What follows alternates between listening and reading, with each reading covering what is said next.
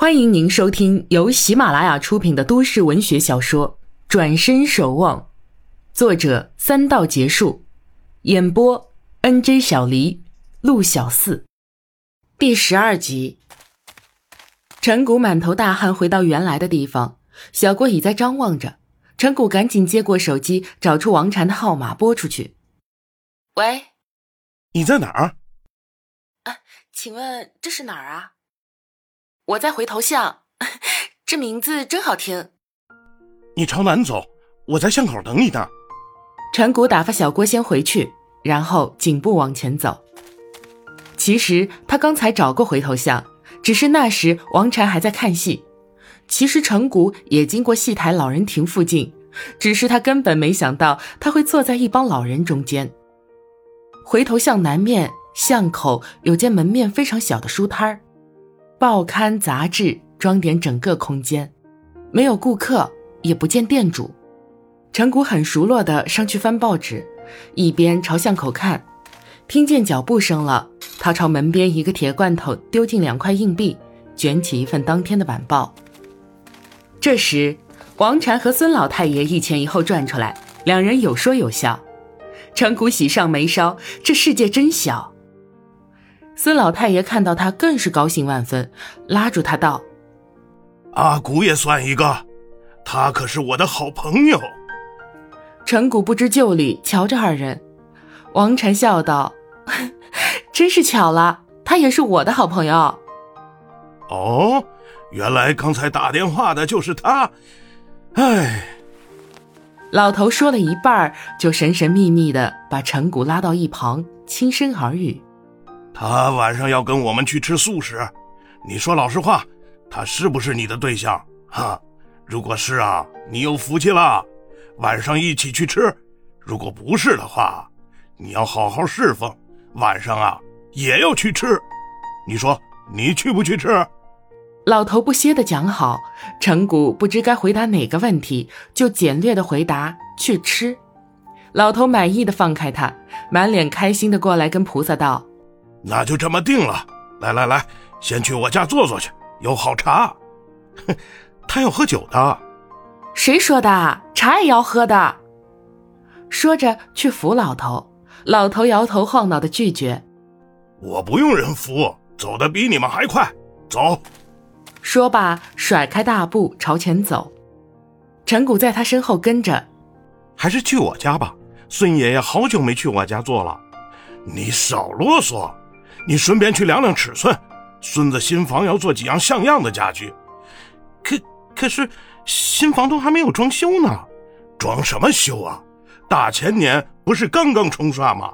孙子结婚只用再刷刷墙、换换灯泡，这么好的房子不要，难道还要花钱折腾出个不三不四的来？现在什么装修我都看不上，你小子别啰嗦啊！想当初你爸爸都二话不说的。做出来的东西五百年不坏。老头果然底气十足，边走边讲大段的话也不气喘。陈谷很少见他一大段话的讲，怕他动情绪，也就不敢顶嘴了。又看他对王禅尊敬有加，不禁纳闷，问他是怎么遇到老太爷的。王禅便简单介绍几句，说跟老太爷有缘。再回头向他正想找个清静的地儿吃饭。老太爷刚好说起晚上有素食餐会，邀请他出席，他当然一口答应。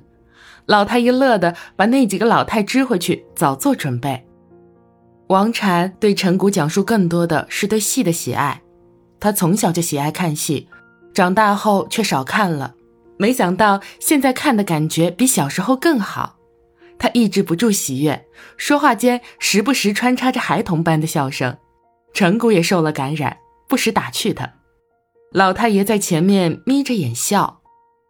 孙家的门依然虚掩，陈谷快步上前推开门，王禅扶着老太爷过门槛他这回没拒绝，乐呵呵的指着庭院里石桌石椅道：“哎呀，阿古啊，昨天没杀过瘾，今天有客也不能杀，明天啊可一定要好好杀一盘。哎，阿古，你到哪里去啊？你别动，别动。”你又不知道好茶好壶放什么地方，老太爷拉着他到王禅的身边。你们先聊着，我去端来。王禅看着他的背影，似有所悟。孙爷爷真是老有所乐。陈谷看着他，默然一笑，想起老太爷昨天的话和刚才的举动，他可能是误会他和他的关系了。眼前的王禅娴静淡雅，顾自赏着花儿。从昨天认识到今天，他发现他不单单有安静的性格，还有活泼的一面，动与静都自然流露，这使陈谷感到欣喜。按他的性格，与人交往几乎严肃到底，就算跟孙晴叶这样从小到大的朋友，也只是偶尔说说玩笑话。在王禅面前，他这种性格却不会显得很突兀，因为他也会沉默，甚至比他更沉默。他还会适时调节气氛，聊天不会冷场，话题反而越来越多。可他仍是个谜。他看似单身，也没透露有没有伴侣。中午饭间，陈渊问他对婚姻的看法，他也只说了社会普遍的现象。他怀古情节极重，却不泥古居旧，对于现代科技生活带来的便利持接受态度。当然，除了不大喜欢汽车和火柴盒大楼以外。午饭时，他说很在意家庭氛围，愿意维护家庭整体感，但他对于后母与妹妹的离开也不伤感，理解他们的选择。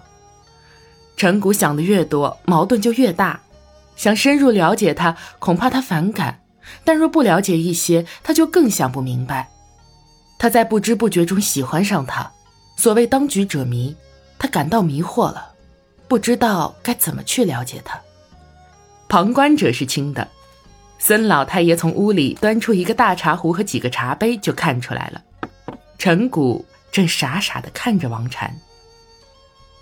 王禅拿着手机拍照，拍花、拍草、拍石头，一转身拍到闪躲不及的陈谷，他眼里充满笑意。